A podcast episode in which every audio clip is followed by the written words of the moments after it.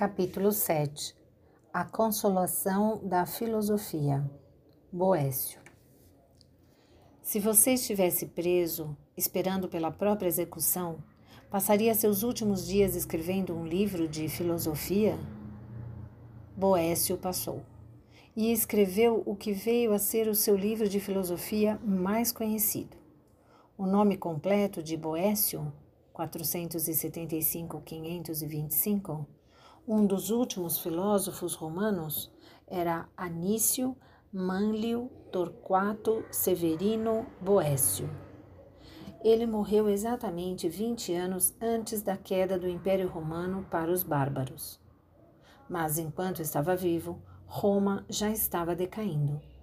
Assim como Cícero e Sêneca, seus companheiros romanos, Boécio pensava que a filosofia era uma espécie de autoajuda uma maneira prática de tornar nossa vida melhor, bem como uma disciplina do pensamento abstrato. Ele também foi responsável pela recuperação de Platão e Aristóteles, cuja obra traduziu para o latim, mantendo suas ideias vivas numa época em que se corria o risco de serem perdidas para sempre. Como cristão, seus livros atraíam os filósofos que se devotavam à religião na Idade Média. Sua filosofia, então, formou uma ponte entre os pensadores gregos e romanos com a filosofia cristã, que viria a ser dominante no Ocidente durante décadas depois da sua morte. A vida de Boécio foi uma mistura de boa e má sorte. O rei Teodorico, um godo que governava Roma na época, deu a ele o alto cargo de cônsul.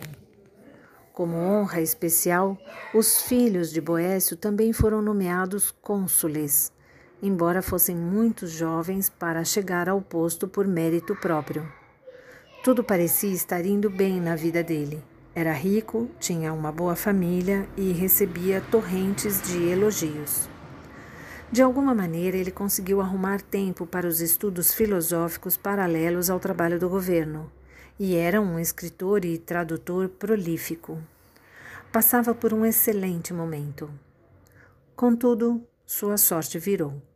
Acusado de conspiração contra Teodorico, ele foi expulso de Roma e enviado para Ravenna, onde foi preso, torturado e executado por uma combinação de estrangulamento e espancamento até a morte.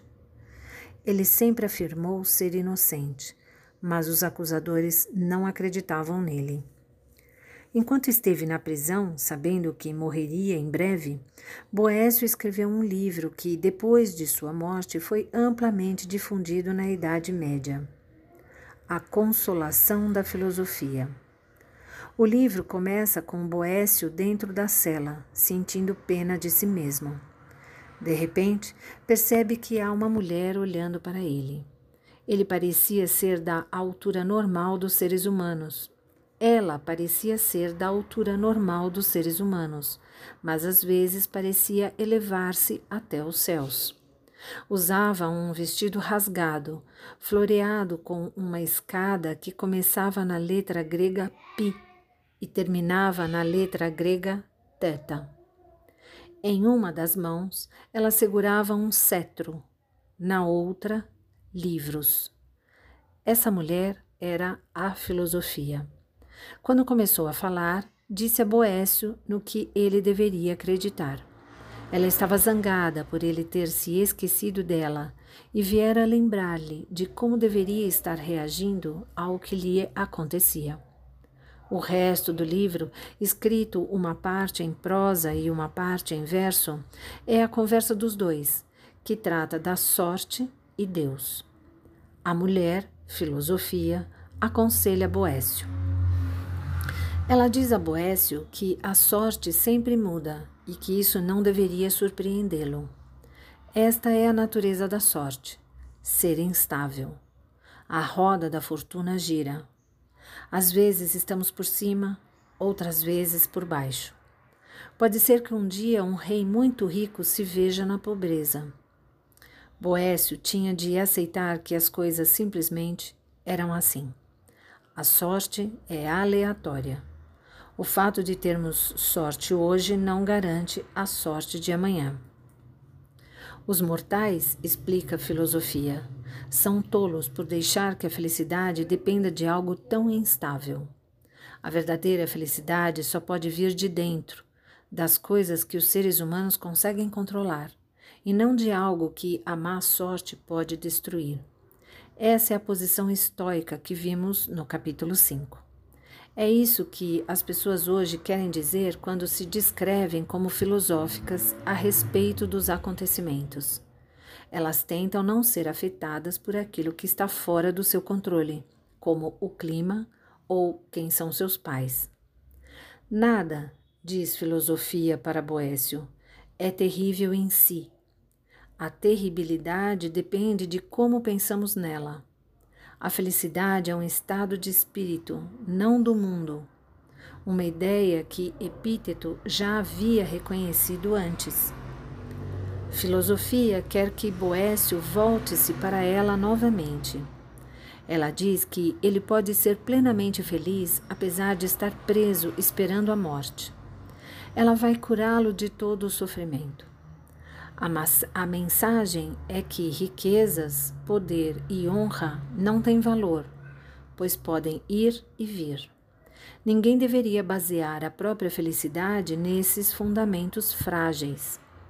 A felicidade deve vir de algo mais sólido, algo que não pode ser levado embora.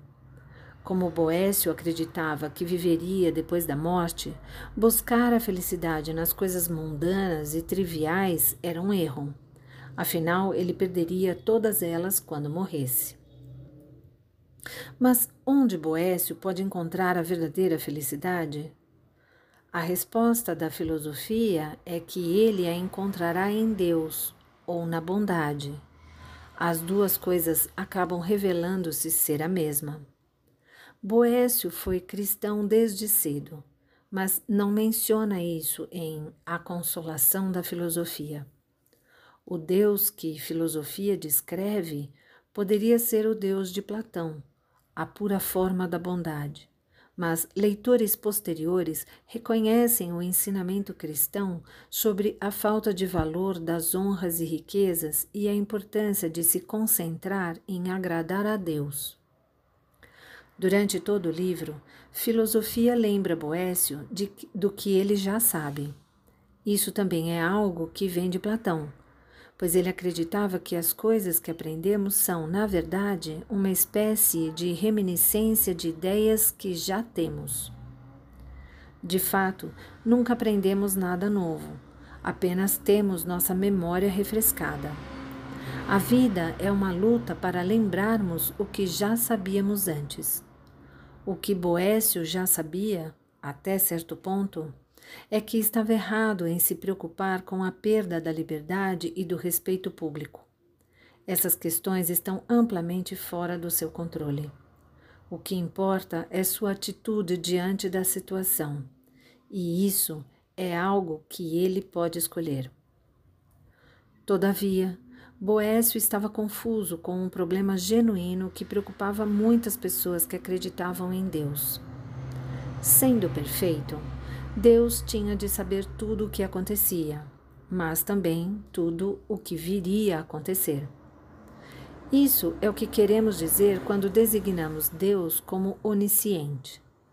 Então, se Deus existe, ele tem de saber quem ganhará a próxima Copa do Mundo e o que vou escrever na próxima frase. Ele deve ter o conhecimento prévio de tudo o que vai acontecer. O que ele prevê deve necessariamente acontecer. Portanto, neste momento, Deus sabe qual será o desdobramento de todas as coisas. Disso segue-se que Deus deve saber qual será a minha próxima ação, mesmo que eu ainda não tenha certeza do que farei. No momento em que tomo uma decisão sobre o que fazer, Parece que diferentes futuros possíveis surgem diante de mim. Se me vejo diante de uma bifurcação na estrada, posso ir para a direita ou para a esquerda ou simplesmente parar. Neste momento, eu poderia parar de escrever e preparar um café. ou posso escolher continuar digitando no computador. Isso parece ser minha decisão, algo que escolho ou não fazer. Não há ninguém me forçando a tomar uma ou outra direção. De maneira semelhante, você poderia escolher fechar os olhos agora se quisesse. Como pode Deus saber o que acabaremos fazendo? Se Deus sabe quais serão nossas próximas ações, como podemos ter uma escolha genuína sobre o que iremos fazer? Seria a escolha apenas uma ilusão? Parece que não posso ter livre-arbítrio se Deus sabe tudo. Há dez minutos, Deus poderia ter escrito num pedaço de papel: Nigel continuará escrevendo. Por ser verdade, eu necessariamente continuaria escrevendo, quer eu soubesse ou não disso naquele momento. Mas se ele fizesse isso, eu certamente não teria escolhido o que fiz, ainda que sentisse como se tivesse escolhido. Minha vida já estaria delineada para mim em cada mínimo detalhe.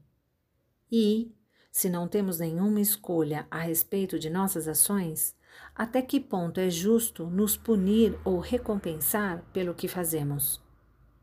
Se não podemos escolher o que fazer, então como Deus pode decidir se iremos ou não para o céu? Isso é muito perturbador.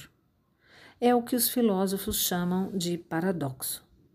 Não parece possível que alguém soubesse o que farei e que ainda assim eu tivesse uma livre escolha sobre o que faço. Essas duas ideias parecem contradizer-se mutuamente. Contudo, ambas são plausíveis se acreditarmos que Deus é onisciente. Mas filosofia, a mulher na cela, na cela de Boécio, tem algumas respostas. Ela diz que nós temos sim livre-arbítrio. Ele não é uma ilusão. Por mais que Deus saiba o que faremos, nossas vidas não são predestinadas. Ou, dito de outra forma, o conhecimento de Deus a respeito das nossas ações futuras é diferente da predestinação. A ideia de que não temos escolha sobre o que faremos. Nós ainda temos uma escolha sobre o que fazer. O erro é pensar em Deus como se ele fosse um ser humano que observa o desdobramento das coisas no tempo. Filosofia diz a Boécio que Deus é atemporal, fora de todo o tempo. Isso significa que Deus apreende tudo em um instante. Deus vê passado, presente e futuro como uma coisa só. Nós, mortais, estamos presos a um acontecimento após o outro, mas não é assim que Deus os vê. A razão de Deus conhecer o futuro sem destruir nosso livre-arbítrio e sem nos transformar em uma espécie de máquinas pré-programadas sem absolutamente nenhuma escolha é o fato de Deus não nos observar em nenhum momento específico ele vê tudo de uma única vez de maneira atemporal. E filosofia, diz a Boécio, que ele não deveria esquecer que Deus julga os seres humanos em relação a como se comportam, as escolhas que fazem, mesmo que saiba de antemão o que farão.